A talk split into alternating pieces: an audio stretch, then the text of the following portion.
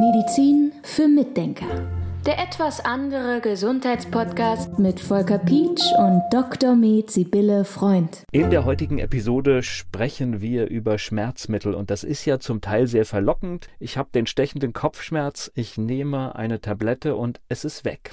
Genau. Es gab ja mal diese Werbung, die Schmerztablette gegen so und so viel Arten Schmerz. Ne? Ja, ich weiß nicht, es gibt so und so viele Arten von Kopfschmerz, genau. Und auch schaltet den Schmerz ab. Das ist ja auch so schnell einfach mal beenden zack und weg. Und nächste Sache, was mache ich jetzt?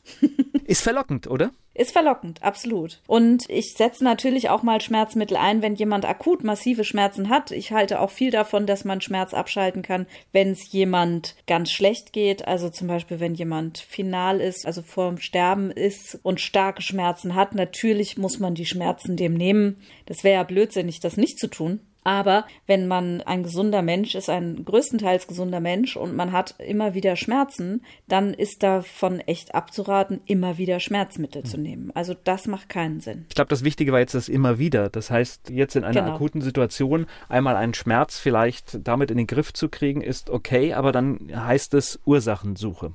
Absolut. Ja, und insbesondere jetzt in dieser Zeit, in der wir ganz viele Infekte haben, spielen Schmerzmittel auch noch eine ganz andere Rolle, denn Schmerzmittel senken oft Fieber. Und da ist so ein bisschen auch ein Problem, weil wenn du zum Beispiel jetzt Kopf- oder Gliederschmerzen hast durch einen Infekt und du nimmst ein Schmerzmittel, senkst du das Fieber. Das ist aber ein wichtiger Teil unserer Abwehr, weil Fieber dafür sorgt, dass die Bakterien und Viren langsamer agieren und unsere Abwehrzellen schneller agieren. Und wenn du das Fieber senkst, dann bringst du quasi unser eigenes Immunsystem in eine schwächere Position und dann ziehen sich Infektionen in die Länge. Also da haben wir dann ein Schmerzmittel, was eben auch noch andere Auswirkungen hat, ja, was man vielleicht im ersten Moment auch schön findet, was dann aber auch wieder blöde Folgen hat. Ich habe jetzt eine ganz elementare Frage. Woher weiß das Schmerzmittel, wo der Schmerz ist?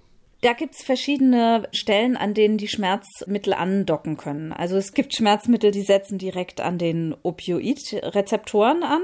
Das finde ich übrigens ganz interessant nebenbei mal. Diese Opioidrezeptoren, die sind 1973 von Candice Pert entdeckt worden, einer Wissenschaftlerin. Und von der gibt es ein Buch, das heißt Molecules of Emotion. Ich weiß gar nicht, ob es das auch in Deutsch gibt, aber mit großer Wahrscheinlichkeit. Also Moleküle der Gefühle. Und in dem Buch geht es darum, wie Wissenschaft funktioniert und wie Wissenschaft im Labor funktioniert. Also wie Leute miteinander arbeiten, warum sich welche Leute für welche Themen interessieren, welche dann fallen gelassen werden, aus welchen Gründen finden und auch wie die Menschen da miteinander klarkommen. Also wer wen verdrängt, mit welchen Tricks und so weiter. Also es ist ganz interessant, gerade in der heutigen Zeit, wo wir viel über Studien und Forschung reden, wollte ich das mal ganz kurz noch mit reinbringen, dass ich das Buch sehr interessant finde, weil das so Einblicke gibt in Wissenschaftsforschung.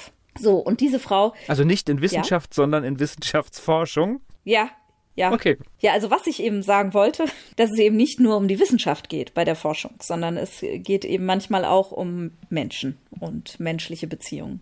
Ich muss einmal ganz kurz nochmal nachhaken. Ja. Das heißt, ich nehme eine Schmerztablette und die dockt dann an ganz vielen Stellen an und nicht nur an der Stelle, wo ich den Schmerz habe, dort natürlich auch. Deswegen ist er weg, aber sie macht natürlich auch an anderen Stellen etwas. Also es gibt unterschiedliche Sachen, die passieren. Also es gibt diese Opioidrezeptoren, da setzen zum Beispiel massiv starke Schmerzmittel an, wie Morphium. Ja, die gehen an diese Opioidrezeptoren. Dann gibt es aber auch noch andere Schmerzmittel. Es gibt Schmerzmittel, die wirken, wie zum Beispiel Ibuprofen oder Diclofenac Fenac über bestimmte Blockierungen von enzymatischen Vorgängen. Also es gibt zum Beispiel Stoffe, die nennen sich Prostaglandine. Das sind Stoffe, die Schmerz auslösen können. Und diese Bildung dieser Prostaglandine, die wird zum Beispiel unterbunden durch Diclofenac oder Ibuprofen. Und da gibt es so unterschiedliche, es gibt unterschiedliche Stellen, an denen man anpacken kann, wenn man Schmerzen nehmen will. Ja, dann lass uns nochmal auf den Umgang mit Schmerzmitteln eingehen. Das hast du ja schon erwähnt, dass es manchmal im akuten Fall sinnvoll sein kann. Aber es geht ja darum, wenn ein Schmerz da ist, dann hat es ja einen Grund. Ja, und das ist halt sehr, sehr interessant. Denn natürlich kann man Schmerzen haben, weil man sich verletzt hat. Das ist der eine Grund, ja, weil man sich irgendwie, weiß ich nicht, gestoßen hat oder was weiß ich. Aber man kann auch Schmerzen haben, weil der Körper selbst Schmerzen entwickelt, bei Kopfschmerzen zum Beispiel. Also da passiert irgendwas im Körper ohne eine Verletzung. Ne? Und diese Kopfschmerzen, die entstehen entstehen aus irgendeinem Grund und nach dem forsche ich natürlich. Und ich denke, das ist auch allen klar, die das jetzt hören, dass sie wissen, wir würden nach diesen Schmerzursachen suchen. Das Problem ist jetzt, wenn man ein Schmerzmittel nimmt, gerade bei den Kopfschmerzen, dass man sich daran sozusagen gewöhnen kann. Also man nimmt das Medikament und dann tritt zwei Tage später wieder ein Kopfschmerz auf, dann nimmt man wieder was, dann ist es wieder zwei, drei Tage später, dann nimmt man wieder was. Und das Schlimme daran ist, dass dieses Ganze wieder einnehmen dazu führen kann, dass man dadurch dann irgendwann Kopfschmerzen entwickelt. Durch diese Medikamente. Also, dass sich dieser ganze Effekt auch noch umdreht. Also erstens mal wird man quasi abhängig und zweitens kann sich der Effekt noch umdrehen und die Leute kriegen Schmerzen durch die Schmerzmittel. Also das ist nicht so ganz ohne. Deshalb sollte man sehen, dass man andere Möglichkeiten findet, mit Schmerz umzugehen, als häufig Schmerzmittel zu nehmen. So, was sagst du? Ich sag dazu noch was. Und zwar gibt es interessanterweise ja auch eine ganz enge Verbindung zwischen der Schmerzentstehung und dem Gehirn. Und wir wissen, dass zum Beispiel manche Patienten, die keine Spritzen kriegen können beim Zahnarzt, unter Hypnose behandelt werden können. Also daran sieht man, dass das menschliche Gehirn extrem stark fähig ist, Schmerz wegzudrücken sogar stärkste Schmerzen wegzudrücken. Und das ist, finde ich, ist eine gute Ansatzmöglichkeit, zum Beispiel durch autogenes Training oder durch sonstige Maßnahmen in der Richtung, wenn man dauernd Schmerzen hat oder häufig Schmerzen hat, zu versuchen, anders mit dem Schmerz umzugehen. Und was auch noch ein interessanter Aspekt von Schmerzentwicklung ist, ist, dass Schmerzphänomene übertragen werden können über die Genetik und zwar über die Epigenetik. Also Epigenetik ist ja dieses Phänomen, dass man Gene anschalten kann und ausschalten kann. Wir sehen das zum Beispiel, wenn, ich habe das glaube ich schon mal erzählt, wenn Tiere, kleine Mäuse hat man verwendet in einem Versuch, der ganz schrecklich war, finde ich. Den hat man Erdbeeren vor die Nase gesetzt, dann haben sie einen Stromschlag gekriegt und dann sind sie da natürlich nicht mehr dran, weil sie gelernt haben, das tut weh.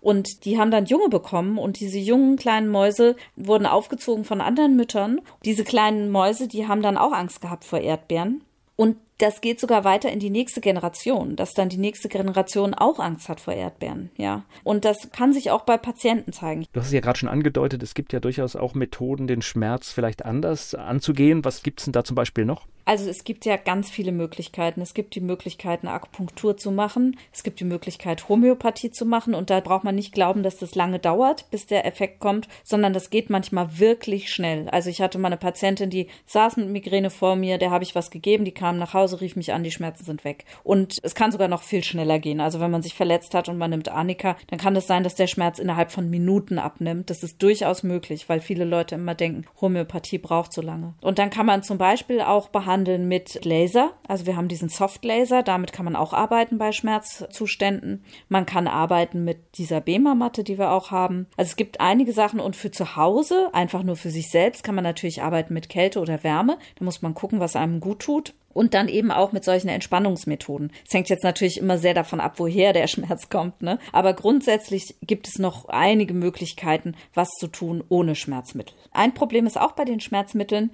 dass sie Herzprobleme machen können. Es gibt ja Schmerzmittel wie zum Beispiel Aspirin. Das kann zum Beispiel dazu führen, dass man im Magen Probleme kriegt. Ja, dass man Magenschmerzen kriegt, Übelkeit oder auch, wenn man es andauernd nimmt, ein Magengeschwür. Und dann gibt es die anderen Schmerzmittel wie zum Beispiel Ibuprofen oder Diclofenac. Es gibt auch solche, diese ganzen Xibe, Coxib und so weiter, die so heißen, die stehen alle im Verdacht, Herzbeschwerden zu machen und Herzinfarkte. Es ist so, dass diese Coxibe, da ist, ist man in der Diskussion, ob das überhaupt stimmt. Da gibt es Studien für Herzprobleme und Studien dagegen. Da kann man sich drum streiten. Aber da sieht man schon, das kann wirklich schwere Nebenwirkungen haben, diese Medikamente zu nehmen. Und dann gibt es natürlich auch noch dieses Paracetamol, Paracetamol, worüber ich auch schon mal in einem anderen Podcast gesprochen habe, das ganz viel Glutathion verbraucht. Da muss man auch dran denken, dass man Kindern nicht zu viel von diesem Paracetamol gibt, wenn überhaupt man Paracetamol geben muss. Ja, also gerade bei den Kindern ist natürlich Schmerzbehandlung noch mal ein ganz eigenes Thema, weil man bei denen ja besonders aufpassen muss mit Schmerzmitteln. Und da muss ich wirklich sagen, würde ich es definitiv immer erst mit was homöopathischem versuchen und dann auch einen Therapeuten zu Rate ziehen, falls man selbst nicht einen Erfolg hat. Also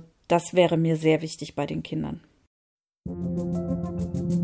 Medizin für Mitdenker.